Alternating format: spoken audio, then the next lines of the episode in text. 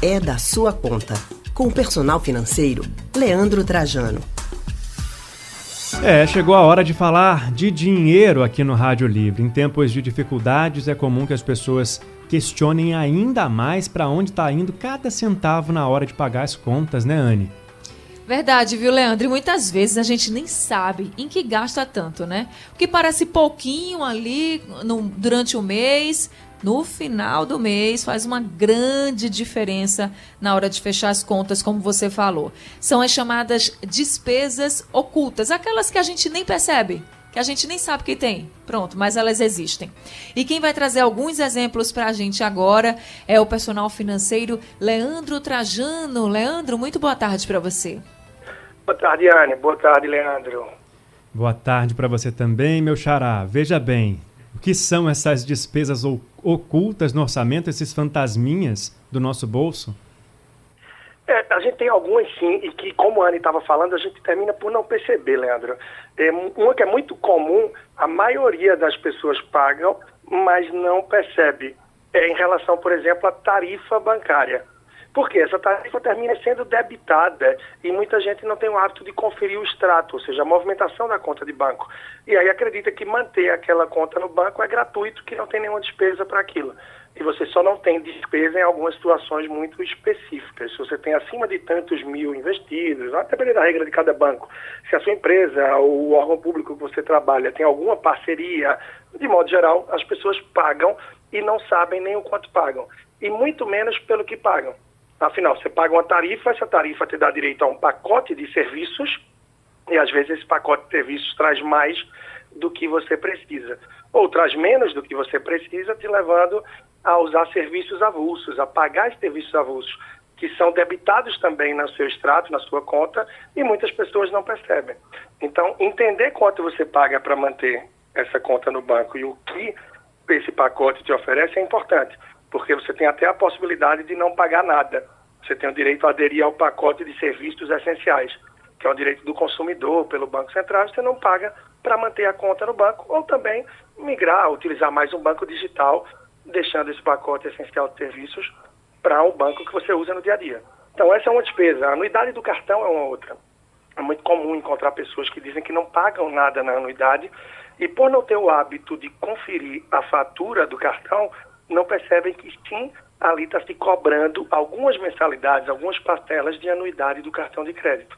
E se você não tem o foco, a necessidade de milhas ou de aderir a benefícios, se valer deles no cartão, você quer simplesmente o crédito, acesso a poder comprar algumas compras, jogando para o mês seguinte, ou quem sabe parcelando para aliviar o fluxo, um cartão de crédito que não cobre a anuidade já atende sua necessidade. Então você consegue assim eliminar essa despesa oculta também. E aí, só para agregar mais algumas, quem tem imóvel financiado, em muitos casos, não precisa fazer um novo seguro do seu imóvel, porque o próprio financiamento já traz um seguro que, na maior parte dos casos, realmente cobre o que é necessário para você. E é uhum. comum também encontrar pessoas que fazem o seguro do imóvel e termina sendo um sobre o outro.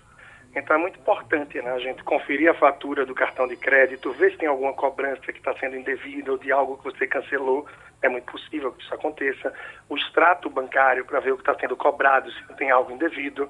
E correr atrás para que a gente não se deixe levar por despesas que terminam pesando no nosso orçamento de forma oculta. Eu acabei de descobrir que não precisava ter pagado seguro enquanto financiava meu carro, Anne Barreto.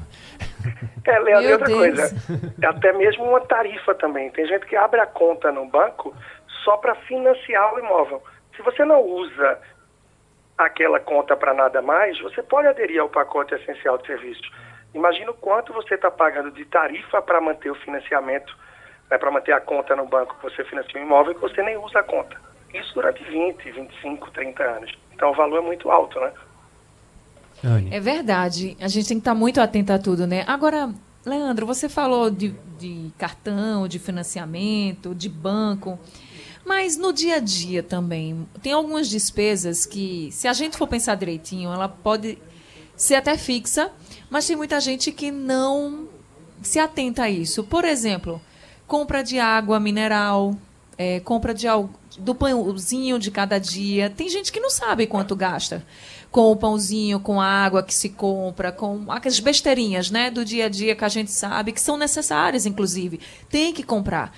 Mas essa falta de controle também de quanto você está gastando ali na, na, numa comida que você vai na padaria, numa ida no mercadinho, ou então nessa água mineral, enfim. Se você não sabe, isso também pode complicar muito no final do mês, né?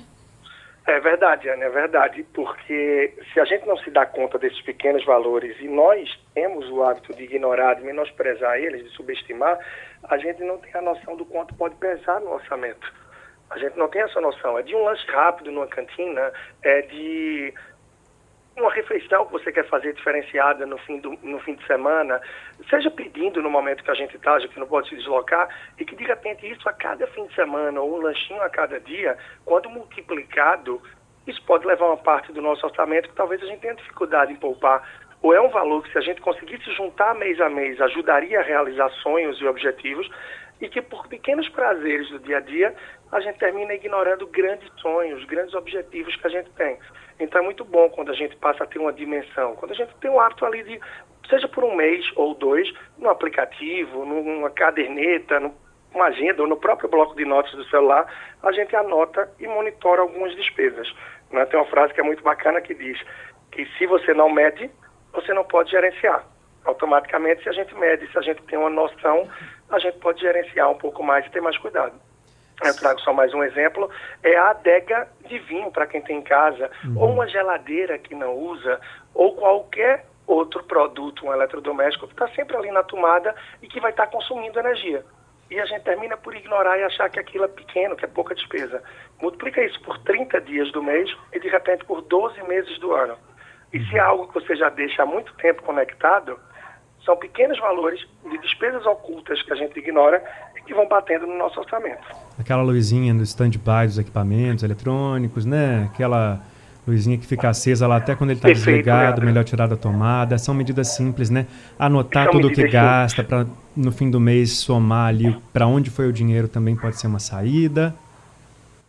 Isso, e nessa época isso se torna importante porque a gente precisa ir nas minúcias, a gente não vai encontrar uma despesa que a gente corte e que a gente consiga uma grande redução. Ou se fizermos isso, vai ser através de algo muito relevante, que pode fazer falta. Uhum. Então, antes de cortar uma despesa maior e que pode pesar também no bem-estar no dia a dia, é melhor que a gente ataque aquelas pequenas, que são ocultas ou dispensáveis e que muitas vezes a gente não se dá conta.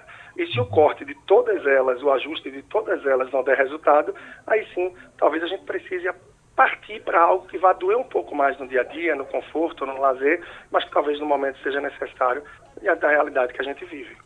Ok, Leandro, muito obrigado, viu, pela sua participação no Rádio Livre de hoje. Até semana que vem com mais dicas de economia. Claro, agradeço a você, a Ana, a todos os nossos ouvintes. Sempre um prazer estar aqui a cada semana. Um grande abraço a todos. Abraço, Leandro. Até semana que vem. A gente acabou de conversar com o personal financeiro Leandro Trajano.